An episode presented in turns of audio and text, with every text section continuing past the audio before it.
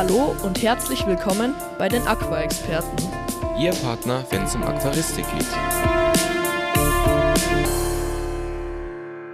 Hallo zur heutigen Folge. Heute soll es über die Algen gehen weil es da so viele verschiedene Algenarten gibt und wir das gar nicht alles in eine Folge packen können, haben wir uns dazu entschieden, heute mal grundlegend über Algen zu reden und auch schon ein paar Algenarten zu nennen. Aber dann werden in Zukunft spezielle Folgen zu den verschiedenen Algenarten herauskommen und wie man diese auch bekämpfen kann.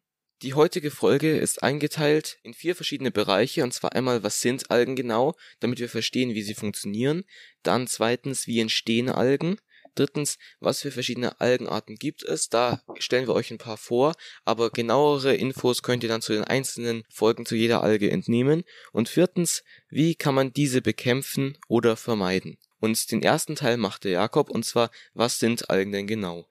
Algen gehören auch zu den Pflanzen, allerdings sind es niedere Pflanzen, das heißt nicht so wie eure normalen Pflanzen in eurem Aquarium. Man muss außerdem unterscheiden zwischen den Süßwasseralgen und den Meerwasseralgen, denn es kommt natürlich darauf an, was ihr für ein Aquarium habt, ob ihr ein Süßwasser oder ein Meerwasser habt. Allerdings geht es in unserem Kanal ja momentan immer nur um Süßwasser.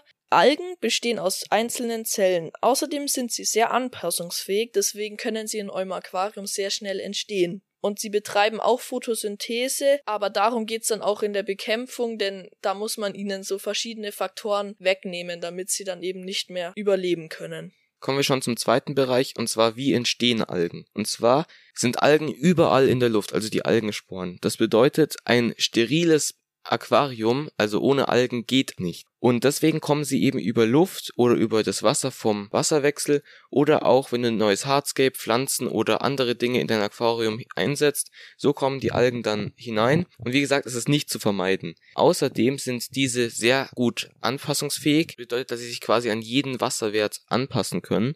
Außerdem breiten sich die Algen aus, wenn die Bedingungen für eure Aquariumpflanzen nicht passen, denn so gewinnen sie dann auch schnell die Überhand. Zum Beispiel, wenn ihr zu stark düngt, also wenn ihr ein Aquascaper seid und ihr dann aber zu wenig Licht oder eine zu schwache Lampe betreibt, können die Pflanzen ziemlich wenig damit anfangen mit eurer Düngung, auch bei CO2. Und dann können sich natürlich die Algen umso mehr ausbreiten, weil nämlich dann die Pflanzen ziemlich wenig davon haben und dann halt eventuell auch die Algen dann die ganzen Nährstoffe benutzen, um sich mehr zu verbreiten.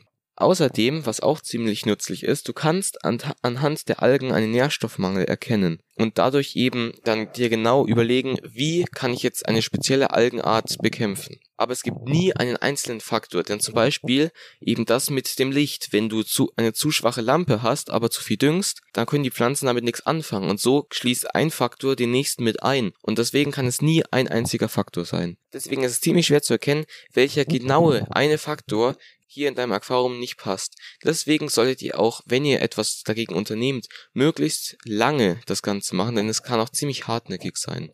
Als nächstes wollen wir euch die vier Bereiche der Süßwasseralgen erklären. Da gibt es erstens die Kieselalgen. Sie treten als brauner Belag auf eurem Hardscape oder den Pflanzen auf. Sie treten meistens auch als erstes in eurem Aquarium, also in der Einfahrphase. Aber sie gehen nach einiger Zeit wieder, da müsst ihr einfach ein bisschen Geduld haben. Hier ist der Silikatwert ziemlich wichtig. Den solltet ihr also immer gut testen. Allerdings solltest du auf den Silikatwert in der Einfahrphase noch nicht so achten, denn hier läuft dein Aquarium noch nicht richtig und das ist dann eben erst wichtig, wenn dein Aquarium schon einige Zeit läuft. Als zweitens wollen wir die Grünalgen nennen. Hier nennen wir euch einmal ein paar Beispiele. Da gibt's die Fadenalgen, die treten meistens in der Einfahrphase auf. Das sind Fäden, wie es der Name schon sagt. Die Punktalgen, das sind Punkte, die auf der Scheibe zum Beispiel auftreten. Unter der Algenblüte versteht man, dass das Wasser grün wird. Dann gibt's noch die Staubalgen. Da wird das Wasser dann so grün, also du siehst so einen grünlichen Staub in deinem Aquarium. Außerdem gibt's noch die Fusselalgen und die Pelzalgen. Grünalgen sind immer auf ein Nährstoffungleichgewicht zurückzuführen. Meistens liegt es am Nitratwert, aber ein zu hoher Kaliumwert kann zum Beispiel Punktalgen auslösen. Grünalgen können ebenfalls auch in der Einfahrphase entstehen, aber in der Einfahrphase ist es ja auch immer ziemlich schwierig mit den Wasserwerten. Als dritten Punkt nennen wir die Rotalgen. Da gibt's einmal die Pinselalgen, das sind so Pinsel in eurem Aquarium, die sich auf meistens Pflanzen oder anderes anheften, und die Bartalgen. Die Bartalgen sind sind viele weiße Fäden, die sich sammeln. Rotalgen treten nicht in der Einfahrphase auf, aber sie treten meistens auf, wenn euer Phosphat- oder Eisenwert zu hoch ist. Bei der Bekämpfung von Rotalgen ist es wichtig, Geduld zu haben, denn sie können Nährstoffe speichern und daher kann es bis zu acht Wochen dauern, bis diese wieder verschwinden. Die Rotalgen nennen sich Rotalgen, da wenn man sie in Alkohol tunkt, dann werden sie eben rot, so könnt ihr das auch eben ausprobieren. Einfach mal irgendeine Alge aus eurem Aquarium holen. Wenn ihr vermutet, dass es eine Rotalge ist, die könnt ihr dann eben in Alkohol tunken und wenn sie dann rot wird, dann habt ihr die Bestätigung, dass es eben Rotalgen sind. Als vierten Punkt haben wir nochmal die Bakterien mit aufgenommen. Da gibt's einmal die Cyanobakterien, das sind dann die Blaualgen. Blaualgen können Gifte ausstoßen, jedoch sind diese Gifte so geringe Mengen, dass sie für euer Aquarium nicht schädlich sind, aber man sollte sie dennoch sofort bekämpfen. Die Blaualgen treten jedoch meist als grün-blaue Belege auf. Aber es gibt auch den Bakterienrasen. Dieser ist ziemlich harmlos. Es gibt auch eben die Bakterienblüte, das haben wir euch ja in der Folge zur Einfahrphase auch schon erklärt. Kommen wir nun auch schon zum vierten und damit letzten Punkt, und zwar, wie kann ich denn die Algen eindämmen, bekämpfen und weiteres. Und zwar einmal der wichtigste Satz, können wir eigentlich quasi sagen, ist, du sollst immer schauen, dass die Pflanzen die Oberhand in deinem Aquarium behalten. Also dass es den Pflanzen immer so gut wie möglich geht und dann kannst du damit eben auch schon ziemlich gut die Algen eindämmen. Aber wir haben auch nochmal fünf verschiedene Tipps, damit du mehr Freude an einem algenlosen Aquarium hast. Und zwar als allererstes häufige Wasserwechsel. Versuch ungefähr 50 Prozent des Wassers pro Woche aus deinem Aquarium zu entfernen und durch Frischwasser zu ersetzen.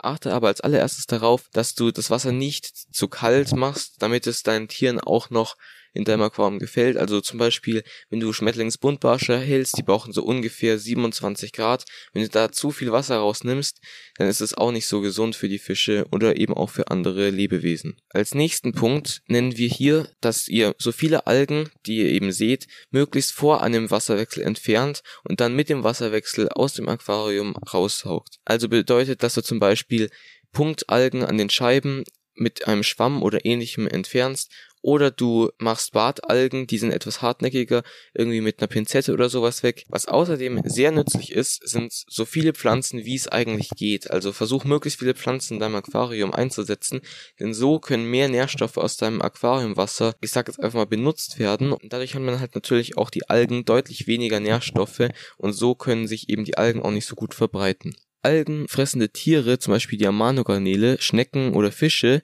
sind außerdem auch ziemlich nützlich, denn so habt ihr eine Ergänzung an das Ganze, aber es ist nie die Lösung dafür.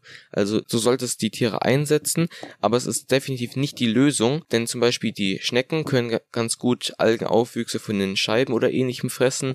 Die Amanogarnelen allerdings weiden ziemlich gern solche Grünalgenbelege ab. Und der letzte Punkt ist eine optimale Düngung. Das ist aber nur wichtig für Aquascaper. Bei uns reicht eigentlich jetzt erstmal CO2 ja, in dieser Folge habt ihr jetzt schon mal grundlegende Informationen zu den Algen bekommen und auch schon ein paar Beispiele genannt bekommen. Jedoch will ich hier jetzt noch einmal zu den Folgen, die in Zukunft zu den Algenarten herauskommen, verweisen.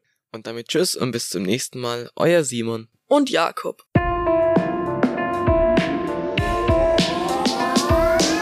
Vielen Dank, dass du dir diese Podcast-Folge bis zum Ende angehört hast. Wir würden uns freuen, wenn du uns abonnierst.